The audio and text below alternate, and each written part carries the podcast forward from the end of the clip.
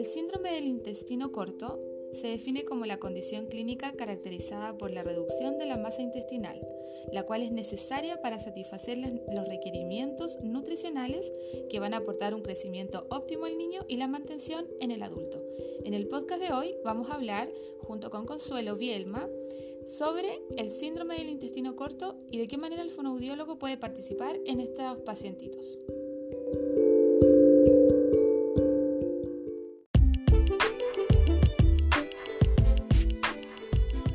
Mente, 20 minutos para invertir en conocimiento. Con Daniela Guzmán. Puedes conocerle mejor en el Instagram elige-amamantar. Lo que sabemos es una gota de agua. Lo que ignoramos es el océano. Isaac Newton.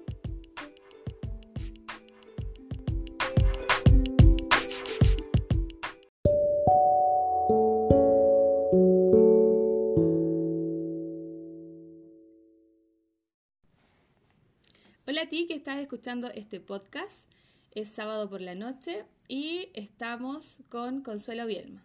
Estamos llegando a Rancagua Estuvimos participando en la tercera jornada de fonoaudiología hospitalaria y este año trató el enfoque humanizado y abordamos temas de pediatría, de neonatología. Así es que vamos a aprovechar de hacer este podcast, el primer podcast con invitado.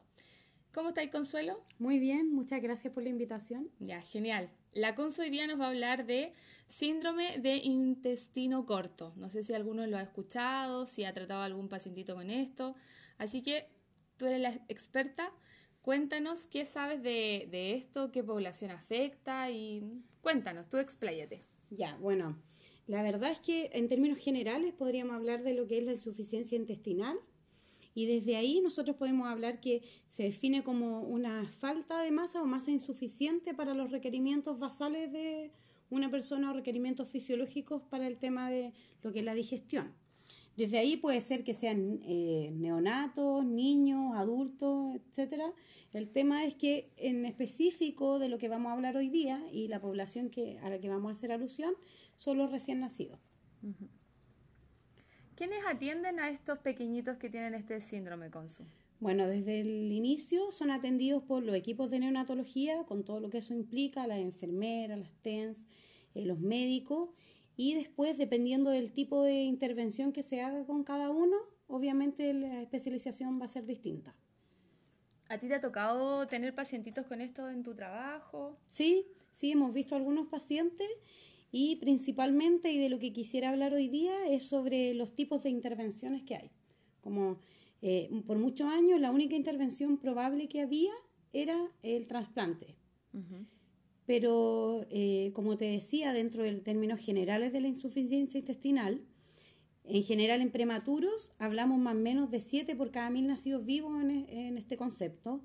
Y dentro de eso las causas más frecuentes, más frecuentes son la enterocolitis necrotizante. También eh, dentro de esas causas eh, más frecuentes de la insuficiencia intestinal tenemos que se dividen por por causa y una es la anatómica y dentro de esa el 40% de esas causas anatómicas es el síndrome de intestino corto. A ver, pero explícame a mí como, y para los que están escuchando, con manzanitas, ¿qué es lo que le pasa al bebé? ¿Por qué se le llama síndrome del intestino corto? Porque en realidad el, la, de la masa intestinal, un porcentaje de esta no es útil. Entonces, eh, lo que hay que hacer ahí es hacer una intervención. ¿Qué es lo que puede ocurrir? Puede ser que no sea útil porque hay una resección, porque hay atresia, porque hay una trombosis, etc. Y hay cierta parte de, ese intestino que no es útil y no es funcional para eh, producir de manera adecuada o fisiológica lo que es la digestión. Entonces acá me imagino que las intervenciones son más bien médicas.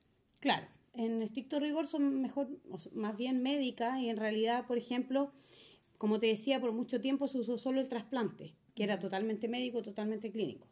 Y después de hace unos años atrás hasta ahora en Latinoamérica ha ido como surgiendo este tema de buscar otra opción y que se trata de la rehabilitación. Ese proceso de rehabilitación también tiene intervención quirúrgica, ¿ya? pero lo que busca es, eh, en vez de hacer el, el trasplante, principalmente porque en el proceso de rehabilitación como alternativo o nuevo, la sobrevida que hay es más o menos del 80% de estos usuarios versus el trasplante que es solo un 50%.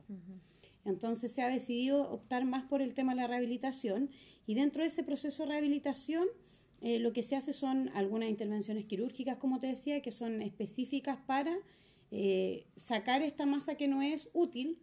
Eh, la decisión de cirugía se toma en base a muchos aspectos, pero en general se clasifica a estos usuarios por el largo de intestino que tienen que es útil, se ve si, si es fisiológicamente apto para cumplir la función del intestino completo y se ve también algunos factores de riesgo que pueden ocurrir, como por ejemplo la edad que tiene el paciente, si tiene un antecedente prematurez, cuánto es largo de este intestino, cómo es la anatomía de este intestino que tiene. ¿Y cuál es el fundamento o lo que busca esta rehabilitación? Eh, llegar a la autonomía intestinal. O sea, que este usuario llegue en un momento a alimentarse de manera normal. Ajá. ¿Y este es un diagnóstico prenatal o es un diagnóstico que se establece cuando ya el bebito nació? en general se establece cuando ya nació. Ahí se dan cuenta que, viene como con esa dificultad. ¿Y cuáles son como los hitos que demuestran que, al, que esto puede ser lo que tiene el bebé? Que desde el inicio la alimentación no está siendo eficiente y hay algunos problemas como por ejemplo eh, con eh, parámetros basales. Entonces cuando se ve que esta alimentación no está siendo eficiente y hay algún parámetro que está alterado y todo, Generalmente lo que se hace es eh, evaluar, analizar, llevar exámenes clínicos y todo y determinar que en realidad, por ejemplo, hay una malformación, como te mm. decía, una atresia o algo que está causando esta dificultad. Eh, en general también contarte un poquito de, que, de qué se trata el programa de rehabilitación. El programa de rehabilitación, como te decía, tiene partes quirúrgicas y todo. Y hay algunos centros, por ejemplo, algunos centros en Brasil, que están incluyendo eh, dentro de esto a otros profesionales porque el tema es que, como te decía, el objetivo es lograr autonomía intestinal y lograr que el usuario después se alimente por boca de forma normal. ¿ya? Lo que ocurre es que como este proceso es largo, implica cirugía y todo eso, y eh, implica harto tiempo, lo que pasa es que por ese tiempo muchas veces se pierde la posibilidad de que el usuario después se pueda alimentar por boca Porque en ese por otras causas. ¿Qué está pasando con la vía oral? Está cero. Cero. O clásicamente la rehabilitación, por ejemplo, eh, algunos programas de rehabilitación que se hacen en Argentina, no se trabaja nada con vía oral durante todo ese tiempo. ¿Y el no nutritivo? Muy poco. En realidad lo que ellos mencionan es que eh, en ese tiempo ellos al inicio tratan de mantener un poco reflejo y ver si es que, que se va a decidir quirúrgicamente, pero en realidad no se hace mucho. En cambio, en Brasil, por ejemplo, está la opción y se hace hace ya bastante tiempo de que los usuarios desde el inicio son atendidos además dentro de este programa de rehabilitación con fonoaudiólogo. Ah, ya. Cuéntanos entonces, ¿qué hace el fonoaudiólogo en esta parte? Claro, la idea es que el fonoaudiólogo desde el inicio pueda ir estimulando y trabajando el tema succión nutritiva, trabajando el tema de la sensorialidad oral y tratando de prevenir que además de la dificultad del intestino, dificultad fisiopatológica, se adquiera otra dificultad que tenga que ver con, por ejemplo, un rechazo, alimentario por eh, la alteración de la sensorialidad oral, pensando en todo el estrés al que están sometidos por el tiempo que están hospitalizados o que están comiendo por una vía alternativa, etcétera.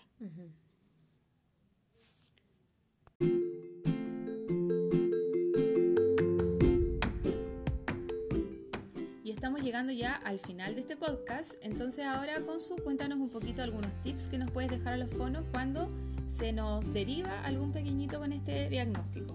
Bueno, lo ideal es que desde el inicio estos pacientes reciban atención fonoaudiológica y que el fonoaudiólogo esté integrado dentro de los equipos de rehabilitación del síndrome intestino corto. Porque se sabe que, por ejemplo, cuando se elige la rehabilitación por sobre el trasplante, hay dos a tres veces más probabilidades de lograr alimentación por vía oral. Entonces es fundamental que el fonoaudiólogo sepa respecto a sensorialidad, respecto a hitos motores del desarrollo orofacial y respecto a cómo estimular los distintos hitos de la alimentación. Por ejemplo, el momento de la succión, las distintas etapas que tiene la succión, también la etapa desde cuando inicia la masticación o el manejo de otro alimento, que eso sea ojalá siempre eh, a conciencia del fonoaudiólogo manejado de manera total para que después lo pueda abordar en este usuario. Entonces acá vendría siendo como una ser complementario al equipo médico. Claro. El fonoaudiólogo tiene esa importancia de complementar a esta conducta finalmente médica quirúrgica. Claro. Complementa, hace un trabajo, por decir así, en paralelo, pero también interdisciplinario con el resto del equipo, para que cuando el paciente clínicamente esté listo para comer por boca, lo puede hacer de manera eficiente y no haya, como te decía antes, un rechazo o una alteración adicional al oficio patológico. Porque mantuvimos finalmente la función. Claro.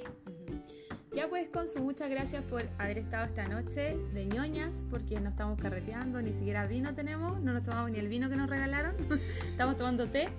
Así es que muchas gracias a todos los que están escuchando este podcast y algún curso, Consu, que vayas a hacer eh, que te quede antes de que te vaya a tu doctorado. Bueno, me quedan eh, un par de cursos, pero el próximo como abierto a todo público, el curso que vamos a tener, que vamos a estar con la Daniela y la Paula García, el 29 de junio en Temuco. Sí. Ahí hablando un poco sobre todo. Ahí nos veremos. Muchas gracias a todos y nos volvemos a escuchar o me escuchan. Adiós.